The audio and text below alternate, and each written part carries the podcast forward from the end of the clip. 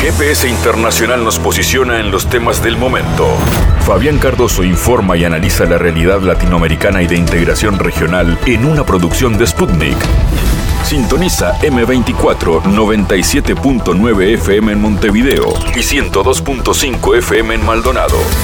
También puedes escuchar GPS Internacional por mundo.sputniknews.com y m24.com.uy. Nuestro continente, pero también el mundo con mirada global está presente en GPS para hablar de lo que tiene que ver con los eh, países BRICS y con la mirada geopolítica internacional en tiempos convulsionados, con conflictos entre Rusia y Ucrania y con conflictos entre Israel y Palestina. Vamos a tener a nuestro analista Alexander Pagani con esa mirada internacional que lo caracteriza. Y para hablar de lo que pasa a nivel de el continente, iremos hacia El Salvador, donde el presidente Nayib Bukele no para de crecer en popularidad y esa popularidad lo coloca a pasos de conseguir la reelección con una amplia diferencia con sus partidos de oposición. Eso será analizado por Walter Faguaba desde El Salvador. Además, como siempre, la agenda cultural de la música, el teatro, los libros está presente en este GPS. Hora de comenzar. En GPS Internacional localizamos las noticias de América Latina.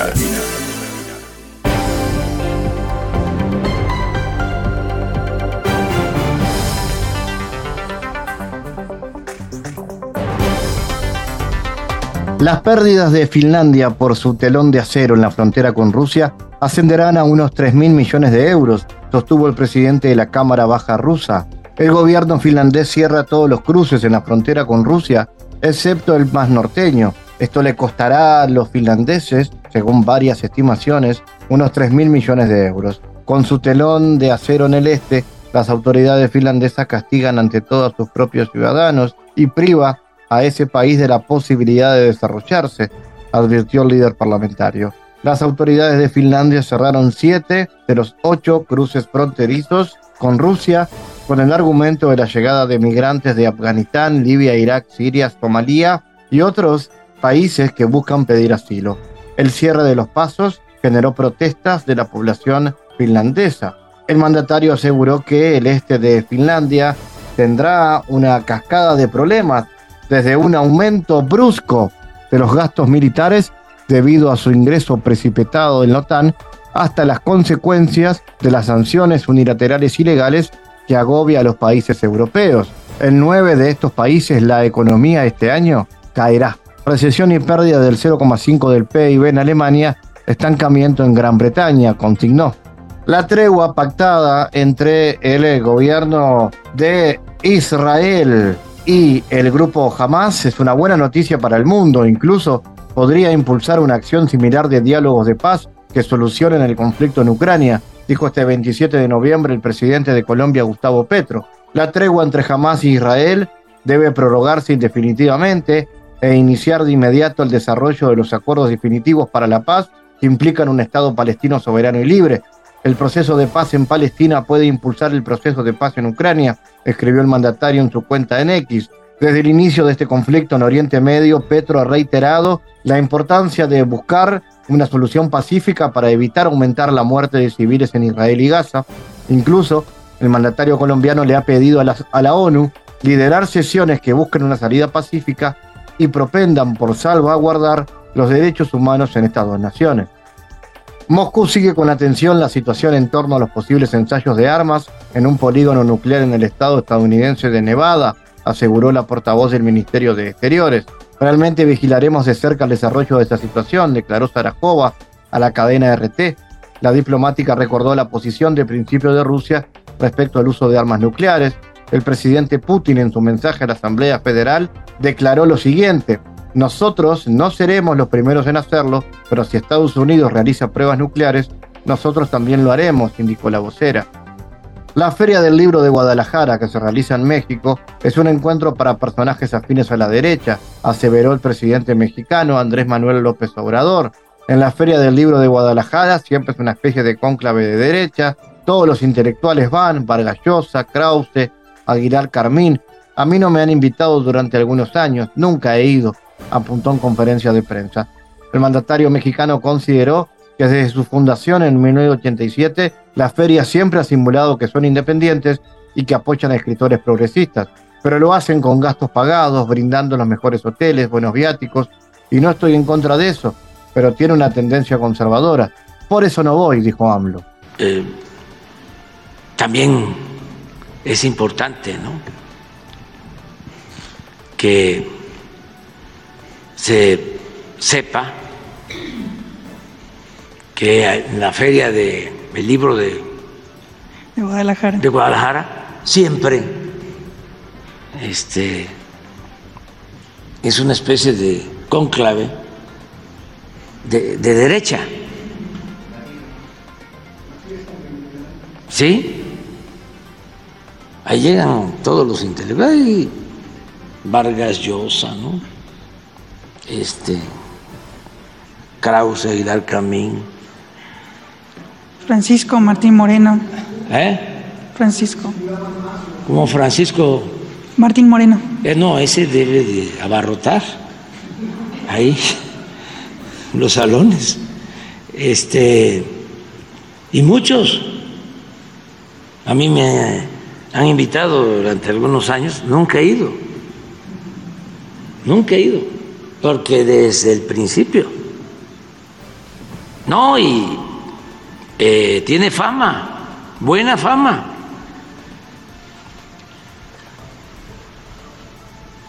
Porque incluso eh, son muy buenos para la simulación, siempre lo hemos dicho. Entonces se invitaba a Saramago y a escritores buenos y progresistas. Además, como eh, se destinaba y se sigue destinando mucho dinero público para eso, pues son gastos pagados, ¿no? En los mejores hoteles, buenos viáticos.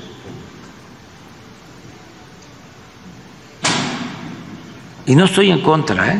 nada más decir que tiene una tendencia conservadora. Yo por eso no voy. Bueno, es libre, pero ¿quién otro fue de candidato? Xochitl. Ah, pues, no, no, pues tiene, sí, todos tienen derecho ahí. Este, todos tienen derecho. Sí, por ejemplo, Paco, que es un gran escritor y muy consecuente, siempre va, siempre va. Y no hay problema de eso. Pero en general, siempre, al grado que al finado Raúl Padilla, que en paz descanse, hasta le dieron un premio en España, la monarquía. Y como todo, ustedes ven el Universal y van a encontrar que de 50 escritores, incluyendo caricaturistas, de 50, hay cinco. Este, que no son de derecha, que no son conservadores. De 50 a 5, nada más, en el Universal. Entre esos cinco está Helio Flores, de los que me acuerdo. Este, ahí escribe Lorenzo Meyer, o sea, en el Reforma, de 50, pues ahí sí no hay ninguno. ¿eh? ahí no hay nada, ni uno solo. Pero en el milenio, fui de 50, deben haber también 5 o 10. No, de 5 a 10. Este, en Televisa de los comentaristas, pues a lo mejor de 10, uno.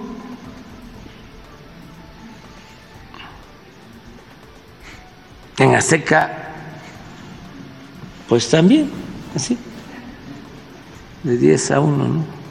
El, ¿cómo se llama la otra televisión?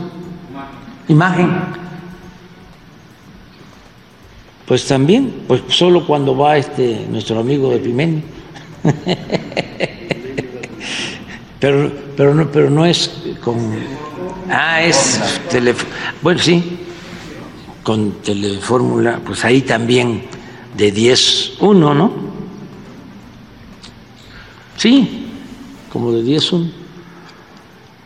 Entonces lo mismo la feria de Guadalajara, de 55. Y así está. Un poco eh, desequilibrado, no mucho. Pero hay que ir, pues, este, todo el que quiera ir y somos libres, pero sí es importante que se sepa y que eh, hagamos todo lo posible para que no haya simulación. Porque, ¿saben? Nos perjudicó mucho la hipocresía política, la simulación.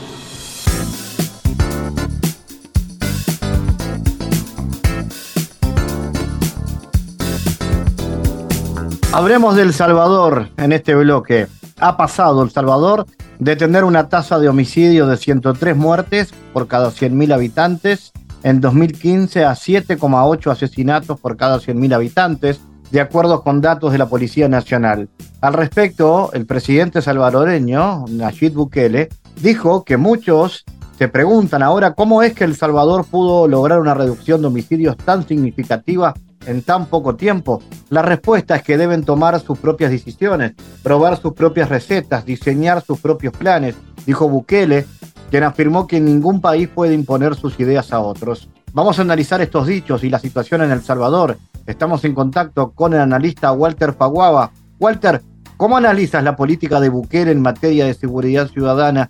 ¿Es esta la causa de legitimidad popular que tiene el presidente? Sí, un saludo cordial, Fabián, para toda la audiencia. Sí, en, cierta, en cierto modo, quizás un punto que es importante eh, analizarlo con, con, detenimiento es el papel que ha tenido este, el impacto que ha producido la generación de esta política y lo que es la herramienta de lo que es el régimen de sección a convertirse, digámoslo así, en, un, en, un, mm, en una forma de poder contener una violencia que parecía imposible de, de, detener. Si bien algunos habían considerado que había unas bajas de homicidios de 2016, 17, 18, pero no suficiente para ver el descenso que fue descomunal. Imagínate que en el país teníamos una tasa de homicidios eh, de 67 por cada 100.000 habitantes, que nos convertiría país más violento del mundo por carga de violencia armada. Y hoy tenés tasas de homicidio eh, que pasamos días eh, y no se reportan. Y por supuesto, no es una cuestión que se vayan a esconder a, los asesinados, sino que es una cuestión que se ha generado a partir de esta intervención en el tema de seguridad, a partir de, estas medidas que tomaron por parte del, gobierno del presidente Nayib Bukele.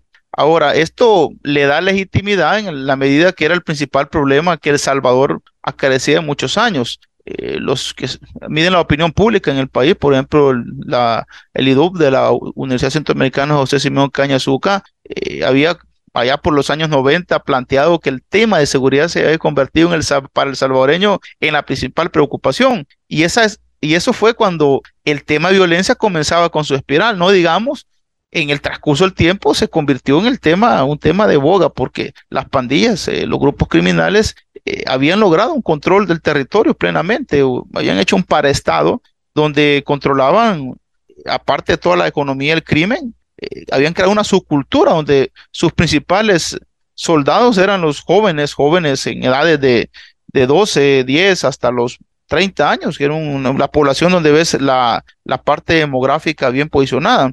Entonces, a partir de ese contexto, el Salvador eh, se, se, debatía en eso y los políticos año con año que habían elecciones habían planteado soluciones a esto sin encontrar ninguna soluciones. Se tuvieron pericias de expertos internacionales, inclusive la Asociación de la Empresa Privada pagó la avenida Juris Giuliani, el alcalde de Nueva York en su momento, y, y tampoco se, le, se tuvieron este tipo de medidas. Eh, quizás el punto de inflexión y donde más se puede ver esto, y quizás es donde el presidente Bukele haga ese señalamiento que no puede haberse un plan más allá de fuera de lo que El Salvador tuvo, fue que aquí se tuvo que establecer, y eso comenzó desde la sala de lo constitucional de hace dos periodos, que dijo que las pandillas eran grupos terroristas. Le dio ese estatus precisamente porque la manera en la cual se habían transformado ya no eran ni crimen organizado plenamente, ni eran grupos pandilleriles de jóvenes, eran organizaciones con fines eminentemente políticos. Y esto llevó a que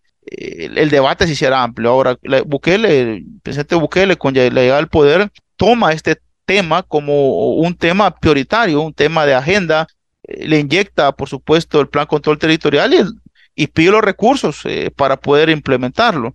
Le, funciona, pero también hay señalamientos por algunos grupos. Recientemente tuvo la captura de un criminal eh, que está ya en Estados Unidos, que es el famoso Croc, que se consideraba parte de la estructura de las pandillas MS el cual se ha señalado que eh, en, una, en una especie de acuerdos que están ahí bajo la mesa.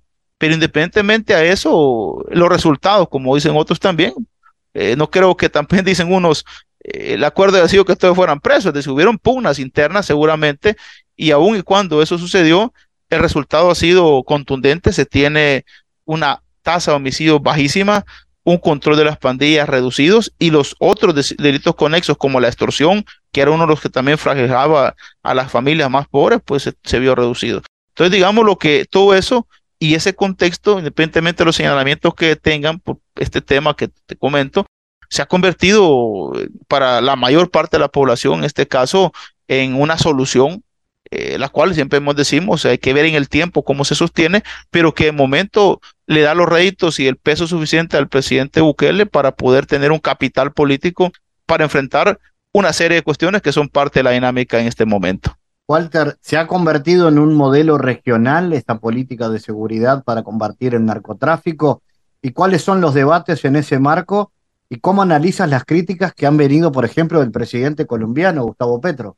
Sí, realmente el, tema, creo que el presidente Bukele ha sido claro en eso, no es un modelo eh, que, que, se pueda adaptar como quien dice así nomás. Hay lecciones que pueden aprender así. Yo creo que, que una de las lecciones principales es, es desligar el tema de la delincuencia como un, factor eminentemente, digámoslo así, romantizarlo a una relación pobreza-criminalidad. Es decir, el, el, nicho de los criminales en América Latina no solo descansa, la pobreza es, una, es un factor que, genera delincuencia, pero no, por ser pobre no va a ser delincuente. Eh, es una cuestión que también aquí se ha, debatido. Ahora, por eso que en buena parte la crítica de, Colombia, como el presidente Petro, está precisamente embosada en, dos, en dos formas de ver el, el, tema delincuencial. Para Gustavo Petro, todavía la delincuencia sigue siendo un factor eminentemente de estructuralidad económica. Mientras eh, para Bukele la delincuencia no solamente es estructuralidad económica, sino que también es estructuralidad del crimen y facetas de cómo el crimen penetra en las sociedades y instrumentaliza los factores ya asociados al, tema de la estructura para ah, crear eh, estructuras de crimen capaces de poner de rodillas a los estados. Por eso que no existe el debate fuera de, de la controversia. Por supuesto, también recordemos, eh, Petro como otros líderes en Sudamérica, quieren ser parte, por supuesto, de las voces más escuchadas y los temas en los cuales debaten se va alrededor de eso. Ahora, lo importante para esto es de que un presidente de un país de centroamericano que anteriormente era un país que nadie se decía de él, más que la violencia, está en el debate público de sus medidas que ha implementado, las cuales, como en muchos países, pues se decir, no posiblemente se aplican, pero sí hay lecciones importantes, como te decía, el tema del crimen, el tema de la, del control de los centros penales, que es un tema que es álgido, es decir, tenemos Ecuador ahí, como está la situación, Perú, que son sociedades que están abatiendo completamente con este tema y que creo yo de que de alguna u otra manera se podrían considerar lecciones sobre el tema. No obstante, también hay realidades que son indiscutibles. Una de esas es que el presidente Bukele tiene el poder suficiente para tomar decisiones, algo que no en todos los países de la región se tiene porque hay divisiones en el elemento político fuerte electoral, por supuesto, y eso hace de que también los gobiernos eh, tengan una dificultad para afrontar los problemas. Nosotros aquí lo tuvimos cuando estaba Arena y el FMLN, cada partido buscaba hacerle el mal para el otro para que la siguiente elección saliera victorioso y nunca hubo un acuerdo real de nación. Ahora, el acuerdo real de nación se dio porque la ciudadanía, en el ejercicio de su derecho de votar, pues escogieron al presidente Bukele, le dieron los votos en el Parlamento, le dieron las herramientas, digámoslo así, para combatir un problema que se ha convertido terriblemente. Por eso que discutir el modelo como una alternativa total también pasa por las realidades de cada país.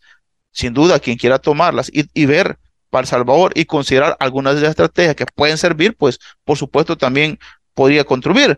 Ahora, lejos de la polémica, creo que cada sociedad va creando sus modelos y algunas de las cosas que están en este plan o en esta perspectiva de cómo se combate la criminalidad pueden servir de herramientas para algunos países, por supuesto. En este escenario, ¿estos temas están metidos en la campaña electoral? Eh, ¿Cómo viene eso? Bueno, por supuesto, ahorita, ahorita en la campaña el tema de la seguridad, eh, sucede que la oposición al presidente Bukele en materia política electoral ha tomado el elemento, primero, el tema del, de esta captura de este criminal del MS como una, como, como desacreditar el trabajo que ha hecho en materia de seguridad y considerar que la única causa del problema, de la solución al problema delincuencial es el tema de la negociación con pandillas, lo cual también, como te digo, algo otros dicen, bueno, si fuera solo así, hubiera triunfado y el FMLN que negociaron también, ¿verdad? Entonces hay otros factores que tienen que considerarse. El tema de la seguridad también pasa por el tema de los derechos humanos, ya que se ha señalado que el, que el régimen de sección ha sido un, eh, ha, atropellado las garantías de muchas personas y existe mucha población que ha sido capturada sin pertenecer a estos grupos criminales. No obstante, esas observaciones hay que plantearlo en términos estadísticos, corresponde a un sector muy bajo de la población que en este momento no tiene peso suficiente para restarle importancia al, al, al, a, la proyectiva que tiene el presidente Bukele. De hecho, la última encuesta que ha salido de la CIS Gallup, eh, ya en votos válidos le da casi el 92% de apoyo al presidente Bukele.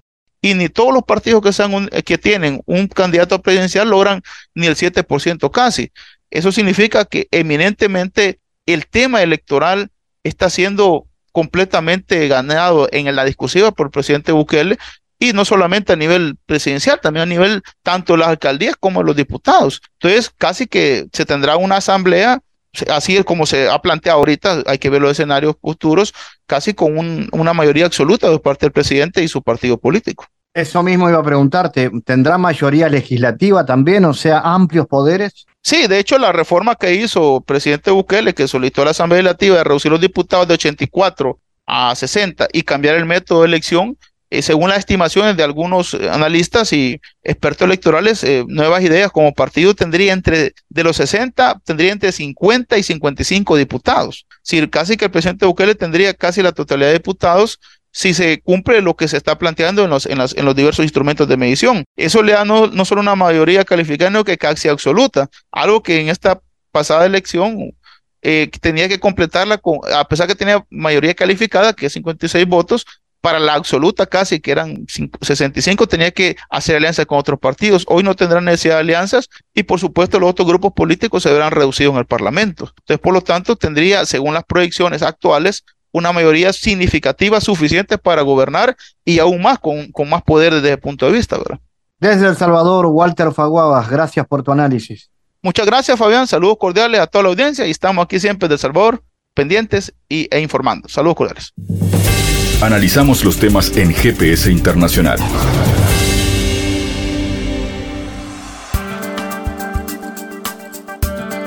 La riqueza de los países occidentales se basa en la injusticia del antiguo orden mundial, el legado del colonialismo y la esclavitud, pero el futuro está en el desarrollo multilineal y diverso, afirmó el presidente ruso Vladimir Putin.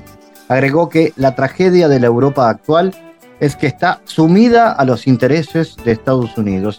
El mandatario contrapuso el antiguo orden, las iniciativas de crear un mundo multipolar, argumentando que este último sería mucho más justo y su construcción inevitable. Estamos convencidos, el futuro está en el libre desarrollo de las culturas, en el desarrollo diverso, en el diálogo más amplio de las comunidades en un mundo multipolar, lo enfatizó Putin durante su intervención en el Foro Cultural Internacional de San Petersburgo.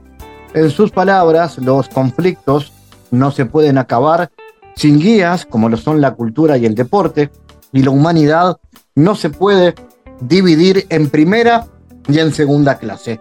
El dirigente del Estado ruso recordó que la riqueza que tienen muchos países, sobre todo europeos y por supuesto de Estados Unidos, se basó en una gran medida en las injusticias del antiguo orden mundial, en el colonialismo y en la esclavitud. Para analizar este asunto en profundidad, estamos en contacto con el historiador italiano Alexandro Pagani. Alexandro, ¿cómo analizas la postura de Rusia en el marco de la transición global hacia la multipolaridad? ¿Y cuáles son los ejes que ha planteado Putin en torno a la cooperación internacional con el sur global? Hola Fabián, es un gusto como siempre estar aquí con, uh, contigo en tu transmisión GPS internacional. Sí, se trata de una postura muy fuerte, cuya firmeza posibilita el salto hacia un nuevo orden mundial, basado en valores diferentes a los de la modernidad arcaica fascista, porque, como bien lo dijo el presidente de la Federación Rusa, Vladimir Putin, hay nuevos paradigmas que se quieren desarrollar, basados sobre la cooperación mutua y el respeto a las soberanías de los estados nacionales.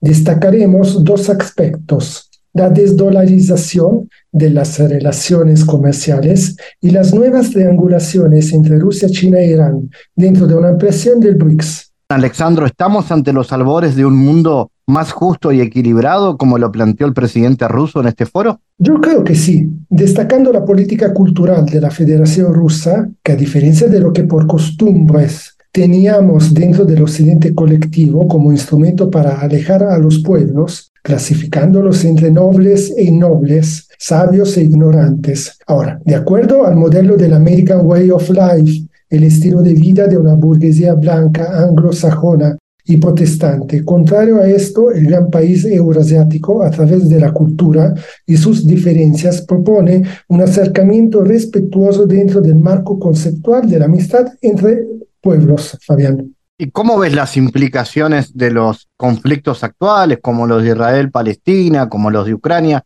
las implicaciones geopolíticas de eso? Sí, el mundo se redefine y Estados Unidos no se quedan con los brazos cruzados, como estamos viendo, y tratan de utilizar sus alfiles en las regiones más estratégicas a través de microguerras para no perder su hegemonía geopolítica. Sin embargo, estamos frente a lo que Antonio Gramsci definía como crisis orgánica del mismo modelo occidental, es decir, Estamos frente a algo que muere y aún trata de dar pelea. Este es el occidente colectivo, agotándose frente a algo que están haciendo un nuevo orden multipolar basado sobre la legalidad internacional. Es ahí donde se forman los claroscuros con sus monstruos criminales de guerra como Netanyahu y Zelensky. Al parecer también de a poco aparecen también los monstruos en la región, Alexandro, ¿no? Como indican los últimos resultados electorales en América Latina. Absolutamente sí estamos presenciando uh, la elección de un presidente que uh, básicamente es un idiota útil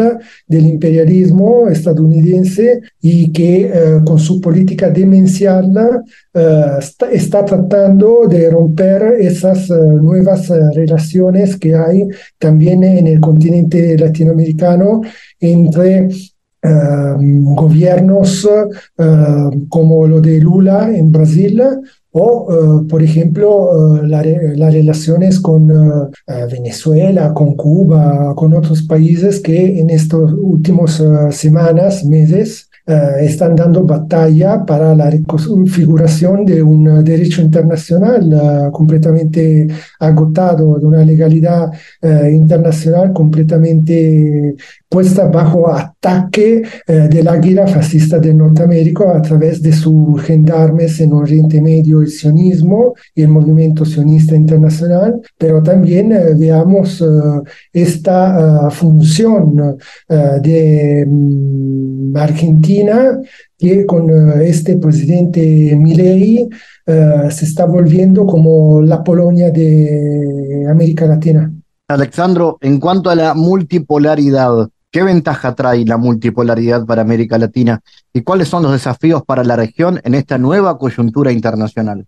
Bueno, es un beneficio para toda la región, aunque no esté dentro del modelo BRICS porque representa una alternativa al orden mundial unipolar de Estados Unidos, donde todos hemos sido sus sirvientes. Cabe destacar la política de Brasil, que estaba mencionando con Lula, que condenó los crímenes de la entidad sionista de Israel en Gaza. Esto sería impensable si las nuevas relaciones de poder que se están elaborando gracias a la Federación Rusa tarde o temprano la región va a ser arrastrada dentro del modelo de un mundo multipolar que eh, está proponiendo Rusia, porque el occidente colectivo ya no tiene nada que ofrecer ni cómo cuestionar y no servirá absolutamente la presencia de un Milley para parar eh, los nuevos eh, caminos que la humanidad se está dando. Alexandro, atentos a los movimientos del mundo. Como siempre, Alexandro Pagani, gracias por estar en GPS. Muchas gracias, Fabián. Un gusto. En GPS Internacional navegamos por la sociedad y la cultura.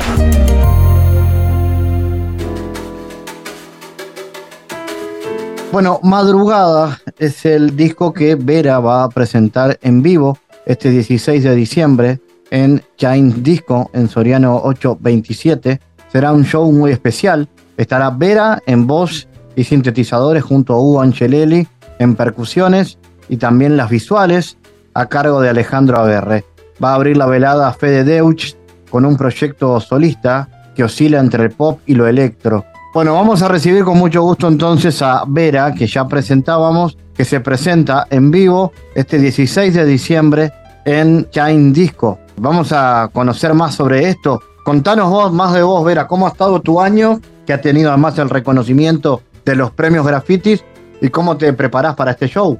Hola, ¿cómo estás? Muchas gracias por, recibirme acá.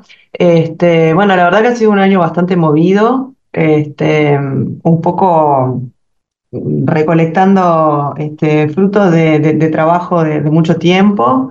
Así que bueno, este, movido, pero, pero, pero con mucho disfrute desde ese lado. Y, este, y bueno, también con, con lanzamiento nuevo, después de, la nominación de los grafitis, aprovechando como un poco todo lo, lo, generado con el disco anterior y lanzando temas nuevos este año. Y bueno, como tú decías, está la presentación en Chains, que la idea es este, en un marco de, de un toque más llevado a una fiesta, pero, pero está también cuidando como mucho los detalles visuales y, y, la propuesta en sí como para que sea algo imperdible para el que tenga ganas de ir a, disfrutar. ¿Cómo se prepara un show de música electrónica como el tuyo? ¿Cómo, cómo se realiza ese tipo de, presentación? ¿Cómo es tocar en vivo? Bien, bueno, mira, en realidad puede oscilar este, en esto que, que, que, estamos pensando para el 16, que es más como un formato más fiesta, este, un toque más extenso, en, el sentido de que empezamos a las 23 horas y, y bueno, después este, de los shows está eh, Camille, que es una DJ, este, que va a estar encargada de, la pista, del post-toque. Eh, y bueno, en realidad es como puede ir en un marco así, más, este, fiesta. Eh, o también hemos tocado en, en, salas como en Magnolio, en La Cretina, que bueno, que es, también invita como a llevar al, al show un poco a otro lugar, como este, no tan bailable, digamos, como que cuando es en una fiesta. Pero bueno, tampoco es este, al ser música, electrónica en, en, un formato como más de banda o formato canción, eh, tampoco este, caemos siempre en el, en el plan de, de, electrónica pistera, ¿no? Este, entonces, eh, si bien está presente el, el, el elemento bailable, Este, pero bueno, nada, es como una, una propuesta como más de, de, de poder bailar, pero, pero al mismo tiempo como, como disfrutar la música. Claro, porque es un toque, como decíamos, no solamente para escuchar música, sino también para sentirla, ¿no? Así es la electrónica. Claro, sí, sí, la parte, digamos, como motora está muy presente, ¿no? En, lo que es este el baile, o poder este, estar disfrutándolo desde ese lugar también. Igual es como, como muy distinto, si bien te decía, toques en salas te invitan a, a poder generar este otra cosa, eh, es como que eh, tarde o temprano se terminan parando, aunque sea una sala. Entonces es como medio inevitable la parte esa más bailable, que, ta, que también este, es lo que nos gusta, en parte de, es este, como muy, muy divertido como esta música desde ese lugar, más allá de pensarlo como, en, como un producto en buen sentido, ¿no? Como buscando la calidad, también este, disfrute desde ese lado. ¿Y cómo se compone una melodía o una canción de, de, este género? ¿Cómo se crea? Eh, y mira, en realidad el, no cambia de cómo podés componer cualquier otra cosa que, que, no, que sea como con instrumentos, llamémosle entre comillas, convencionales, ¿no? Porque en realidad lo que pasa es que, mm, es que la música electrónica o, los instrumentos electrónicos, que vendría a ser como, podría ser, podemos estar hablando de cualquier género este, que podría ser generado con, con, esta instrumentación. Entonces, en realidad es como que mm, no cambia como cualquier este método compositivo, que bueno, que varía según la persona, ¿no? Obviamente todos tenemos nuestros, nuestros, este, nuestros métodos, pero, pero en realidad es, es, un, es un medio, es un medio más, o sea, son, este, si bien eh, eh, son instrumentos que los cuales te invitan o, como a, a, trabajar mucho con el sonido este, en sí mismo, eh, lo musical, obviamente, a mí me interesa mucho la parte más melódica eh, y, de armonía en, la música, si bien hay distintos tipos de electrónica, ¿no? Que, pueden ir más a, otra, a otro lado, este, capaz que más experimental hasta, pero, pero en realidad es como, como eso, es como, es como manejar un, ensamble, ponele, de distintos instrumentos, y lo que estás trabajando es con, básicamente con corriente eléctrica que la vas modificando a tu, a tu placer y a tu gusto. Interesante, interesante eso. Eh, bueno, y hay una movida creciente también, ¿no? Una movida creciente de mucha gente como vos que, que se ha volcado hacia esta música para crearla y también para escucharla, para sentirla. Sí, se ha popularizado, digamos, en, en, en los últimos años. Si bien eh, creo que, ha, ha, habido como cada vez este, más apertura hacia esto, este, hasta, estos géneros, este, como que me parece, me da la impresión a mí como que costó un poco como abrirse a esto y, como que, como te decía, como, tomar a, los instrumentos electrónicos como instrumentos en sí mismos y no como como con, cierto prejuicio musical, digamos, de, de, algunas personas en general, que por suerte se ha ido abriendo eso y, y sí, se ha abierto mucha gente que hace música también a, eso acá y eso ha, hecho que, que, bueno, que, que haya como muchos proyectos que, están este, emparentados con electrónica y, bueno, que se arme como una escena de, de, en sus distintas facetas de, mucha gente que está este, componiendo desde este, desde este terreno y, y bueno, eso también influye en que se abra como mucho también el público, ¿no? A, a, recibir estas cosas. Y sacar al electrónico, como te decía, como de ese concepto de, de fiesta este, masiva y, y una electrónica que es netamente pistera.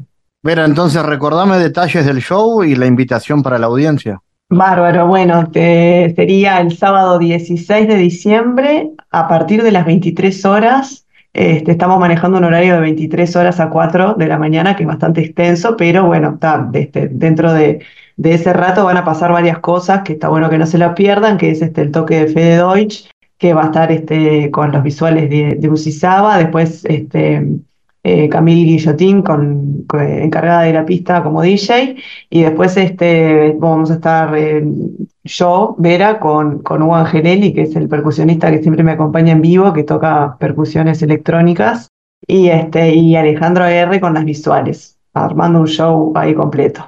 Gracias por estar en GPS, Vera. Sí, contame más, dale. Perdón, las entradas están disponibles en Passline. Pueden encontrar el evento, buscan Vera en, en Chains este, como cadenas, cadenas en, en, inglés es el nombre del, boliche, y, este, y ahí pueden encontrar las anticipadas este, a precio bonificado.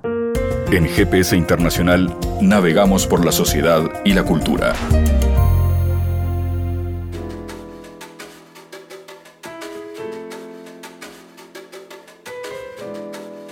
Bueno, Los Héroes de Tierra Adentro es un libro que recoge 18 relatos ligados a historias, mitos y leyendas del fútbol del interior del Uruguay que parten de la memoria colectiva y no se limita a indagar cuánto hay de verdad y cuánto de invención en estos. Sus autores son Sebastián Moreira y Felipe Fernández, que recorrieron pueblos, localidades y ciudades del Uruguay para encontrar historias auténticas e identitarias en cada departamento. Vamos a recibirlos, a, en este caso a Felipe Fernández, que junto a Sebastián hizo este trabajo. El libro además tiene el prólogo de Santiago Castro, periodista deportivo del interior además. Y bueno, estas historias, mitos y leyendas del fútbol del interior, primero que nada, Feli, contanos cómo surge esta, esta idea, por qué ir a buscar esas historias de las cuales nadie cuenta, porque historias de futbolistas famosos hay mil libros, pero de no famosos está este y capaz que alguno más. Entonces, ¿por qué? ¿Por qué ir a buscar esas historias? Bueno, Fabián, siempre un gusto volver a GPS Internacional. Vos sabés que una de las, de, de las cuestiones que nos planteamos al comienzo del libro es esto mismo que estabas diciendo. Podíamos caer en la tentación de contar historias de futbolistas famosos que son del interior. Eh, porque a veces caemos en eso. Eh, hablamos de Salto, Suárez Cavani. Eh, sin embargo, nos planteamos que si aparecían tenían que ser por alguna razón especial. Aparece el Loco Abreu, por ejemplo, y su vuelta al Olimpia de Minas natal, donde jugó su familia. Pero está centrado en una etapa y en, un momento de la vida de Abreu que no es nada conocido con respecto a toda su carrera. La idea surge de contar historias que tengan que ver en esencia con el fútbol del interior. Con un fútbol del interior que además, por una particularidad uruguaya, ha desarrollado una historia paralela al fútbol profesional.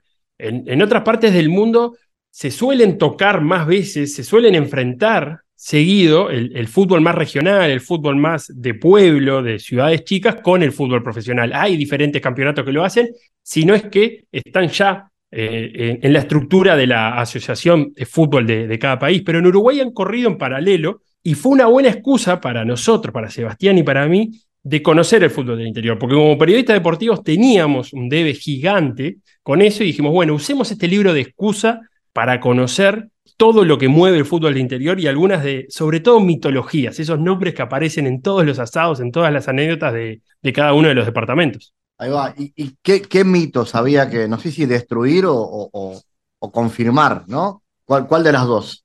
Bueno, tuvimos mucho cuidado con, el acercamiento de no caricaturizar el fútbol del interior, de no contar la historia que siempre se cuenta. Suele pasar que el fútbol del interior llega a los medios nacionales cuando ocurre un lío. Eh, todos tenemos, todos recordamos alguna piñata del fútbol interior porque es lo que llega a los informativos y no llega mucha cosa más.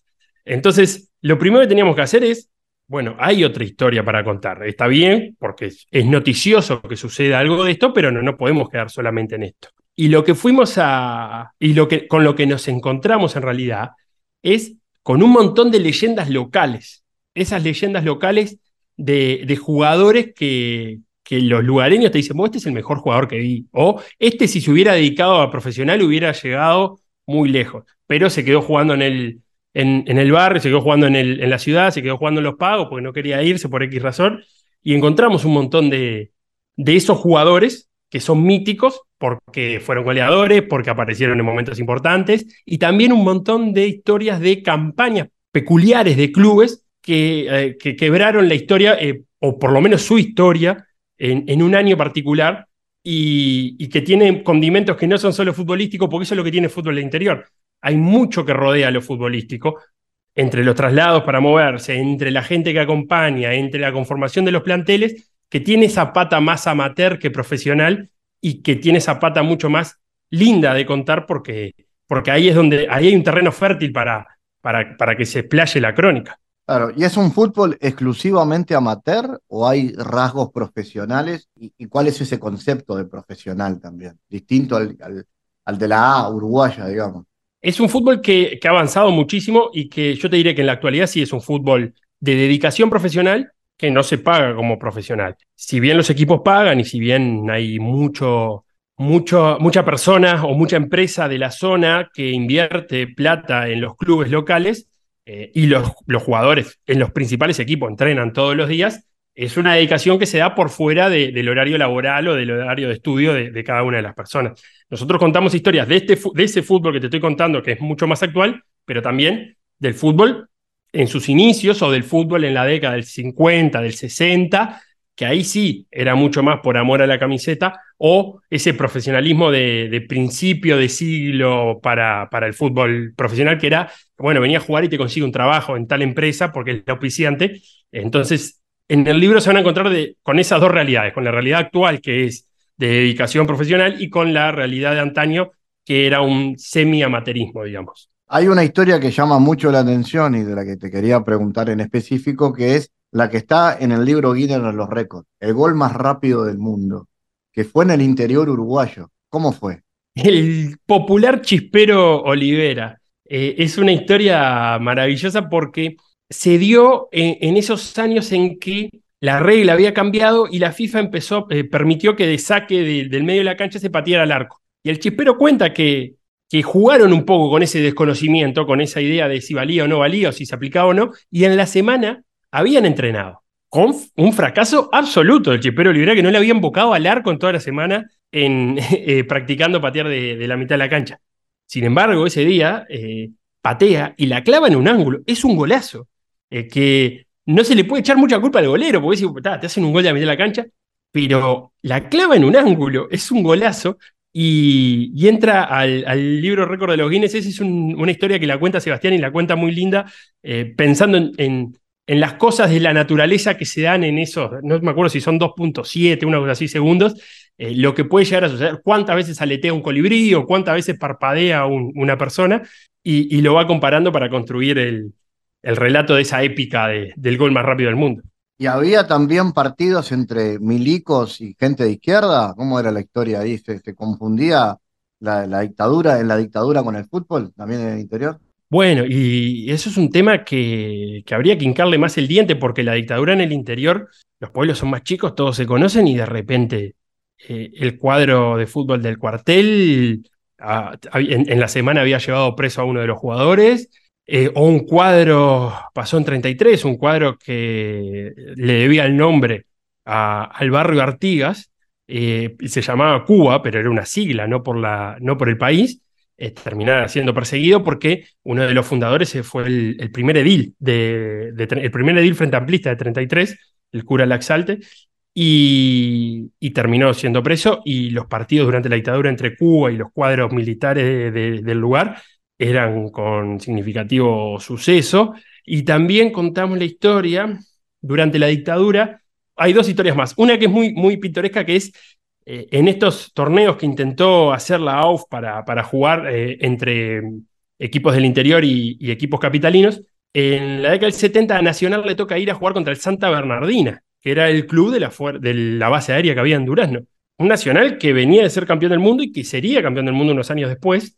Y va y esa noche pierde, porque hay una noche espectacular de los gatos, el gato grande, el gato chico, Félix, y y pierde, y antes de terminar el partido, el mudo Montero Castillo eh, no tiene mejor idea que agarrarse los testículos enfrente al palco oficial, con todos eh, los militares, eh, y terminó preso. Y pensando que lo podían sacar, el, cuadro nacional para el bondi enfrente de la, de la comisaría y dice, bueno, no nos vamos sin el, sin el mudo. Y, y, los militares dijeron, bueno, esperen lo que quieran porque no lo vamos a soltar y tuvo que pasar la noche, la noche en el calabozo del mundo Montero Castillo por haber hecho ese gesto. Y la última historia que tiene que ver con, con militares y, y, el fútbol del interior es una idea que tuvo el gobierno militar de turno de organizar un campeonato una vez que Uruguay queda fuera, la selección mayor queda fuera del Mundial 78 y el 82, uno en Argentina y otro en España, eh, decide hacer un campeonato nacional con todos los gurises menores de 15 años para encontrar las futuras promesas que vuelvan a poner a Uruguay en, en la órbita mundial. Y organizan un campeonato verdaderamente nacional con equipos de todas partes del, país, que no eran los equipos con los que venían jugando, o sea, no competían, sino competían con nombres de barrio. Y así fue que se llamó el Campeonato Uruguay 86, se jugó en el año 82 y que tuvo su final entre Durazno y, perdón, entre Tacuarembó y Pando, Paso de los Toros y Pando, en el Estadio Centenario, con los eh, campeones del 50 como padrino de cada cuadro, una movida muy grande que la gente de Paso de los Toros la recuerda y, se juntan todos los años a recordar porque fueron los campeones, le ganaron en esa final a Pando. Todas historias muy interesantes que forman parte de este Héroes de Tierra Adentro, historias, mitos y leyendas del fútbol del interior que se ha editado y que tiene a Sebastián Moreira y a Felipe Fernández como autores. ¿Quedaron alguna afuera? ¿Hay, ¿Hay posibilidades de una segunda versión? ¿En qué andan? Bueno, tenemos un, tenemos un grupo con la editora, con Luisina y con Sebastián, donde nos vamos tirando, cuando nos cruzamos con alguna historia que tiene potencial, nos vamos tirando con, con el hashtag eh, volumen 2 o segunda edición. Y, la idea es que, la idea es que, este, que este libro despierte, que, que, aparezca gente que diga, oh, en realidad la historia que contaron de Soriano no, no es la mejor, la mejor es esta, esa cultura popular de, de, rivalizar con historias y con grandes hazañas. La verdad que nos, nos gustaría muchísimo que sigan apareciendo y, y poder seguir trabajando en el tema. Felipe Fernández, gracias por estar otra vez en GPS contando estas historias del fútbol del interior hoy. Un abrazo grande. El mundo en GPS Internacional.